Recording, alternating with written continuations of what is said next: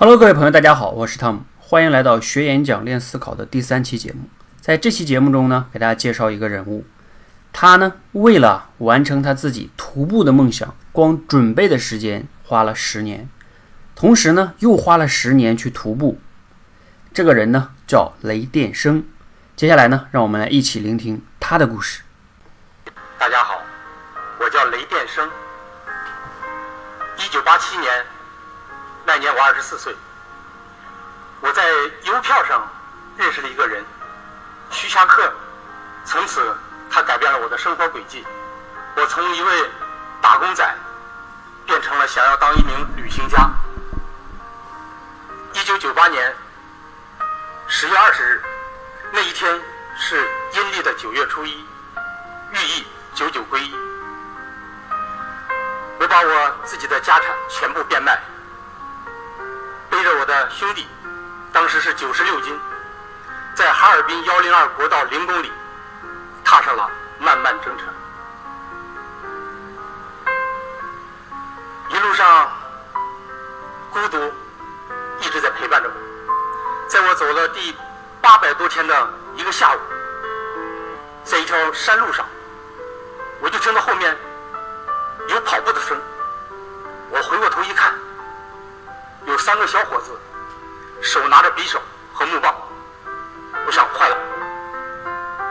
遇到打劫的了。这已经是第七次了。我没有跑，我手里面拎着一个三脚架，包里面有一把长刀。我把长刀抽出来之后，抢劫的朝我跑，我朝抢劫的跑。当时我的头发已经是半米长，我边跑边喊：“我终于看到人了！”三个小伙子愣了一下，转身他们就跑。其中一个小伙子跑掉了一只黄胶鞋，明显看到他脚已经被扎坏了，因为是山路，有那个树茬子扎坏了。我仅仅是吓唬吓唬而已。在这十十年期间，危险无处不在。一九九九年夏天，我一个人走进罗霄山原始森林。那一天在下着雨，我就听到一种呲呲的声音。我环顾了四周一看，距离我二十米左右的几棵大树下面有一条巨蟒，大约有十米长，大约有三百斤重。它的头和脖子有半米多高，已经来追我了。我起身撒腿就跑，它就开始在后面追。我在跑的过程当中，我就把衣服的拉链撕开，里面用三层塑料袋装的鞭炮。火机和火柴点燃了之后就往后面扔，蟒蛇离我最近的时候也就四米远左右，瞬间就能够上我。它的脖子比我脖子都粗，他的腰比我的腰细不了多少。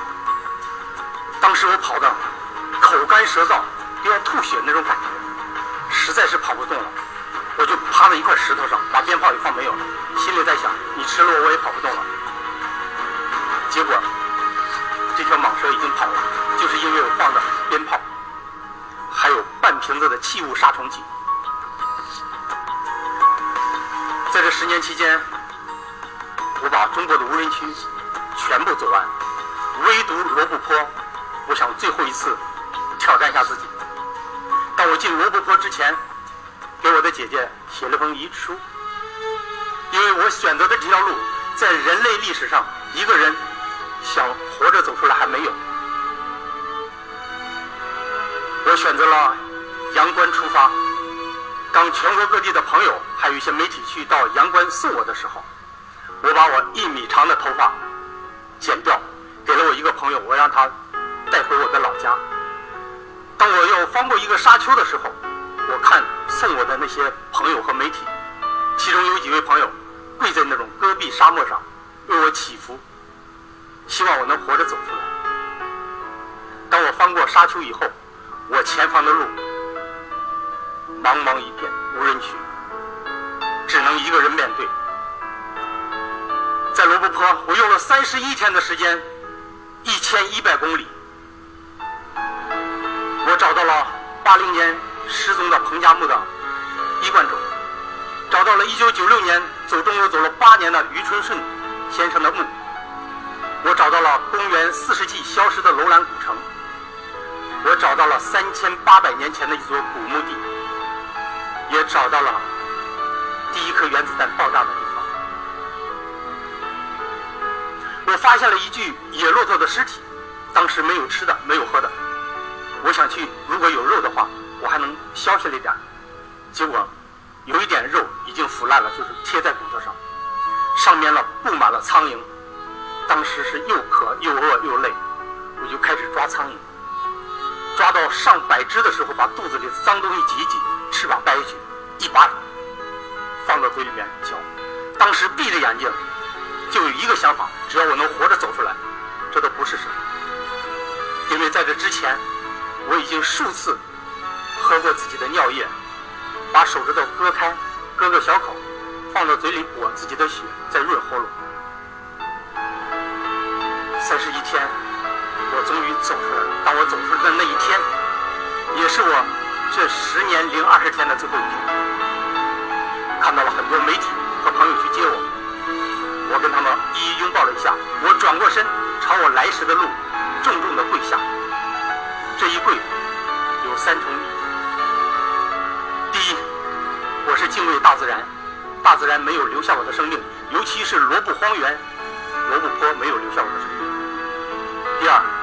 我感恩我的父母，感恩我九泉之下的父母给了我如此顽强的生命。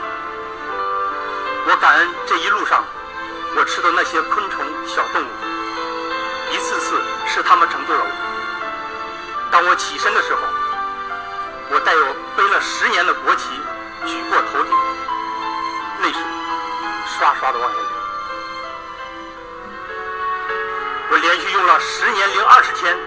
穿烂了五十二双鞋，走掉了十九个脚指甲盖，双脚打了两百三十三个水泡和血泡，遇到过四十多次的野兽，十九次抢劫，走过海拔最高的珠峰七千米，走到海拔最低地区是吐鲁番爱丁湖负海拔一百五十四米，我走过最炎热的地区是塔克拉玛干沙漠三伏天，地表温度零上七十四度。我走过最寒冷的地区，中俄边境零下五十三度。我完成了我的走完了五十六个民族集集聚区的梦想。我拍了四万多张照片，写了一百多万字的日记，积累了两吨重的资料。人都怕死，但总有死的那一天。如果我们要去正视生命，我们知道我们在有限的生命当中，生命赋予意义和价值。因为在座的年轻人比较多，用我这二十年的人生经历，浓缩了十五个字：有梦想，要行动，重细节，需专注，贵坚持。以前我不爱讲我自己的家事，尤其我是小学三年级的文化程度，我怕别人奚落我。现在这一切已经无所谓了，做一个真实的自己，把自己的梦想践行下去。我没有读过万卷书，但是我可以行万里路。最后，我想用老子的一句话结束我的演讲。九层之台，千里之行，始于足下。谢谢。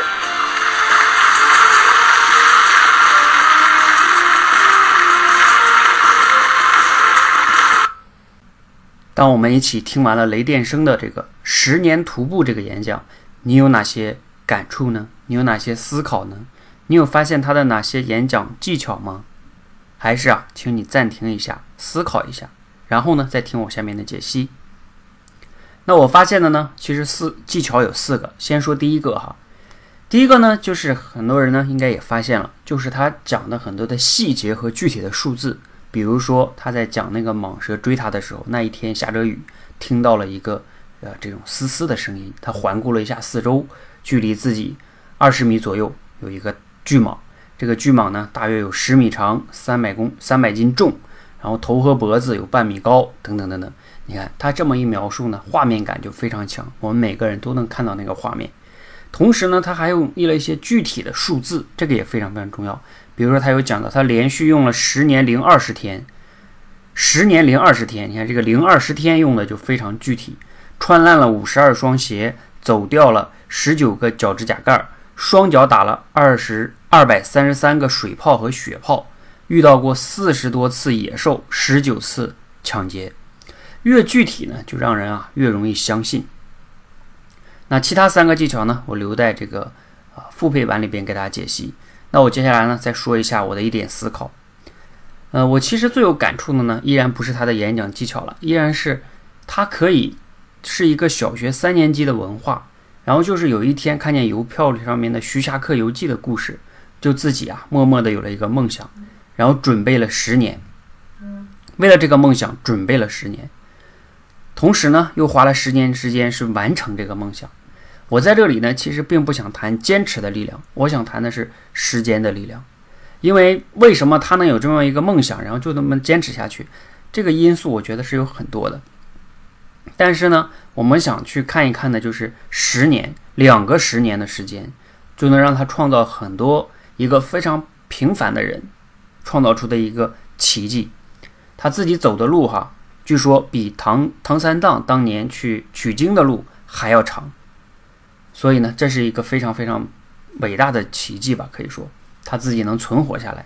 有的时候啊，我就会想，你自己，包括我自己哈，我们有没有曾经为一件事情准备过三年以上呢？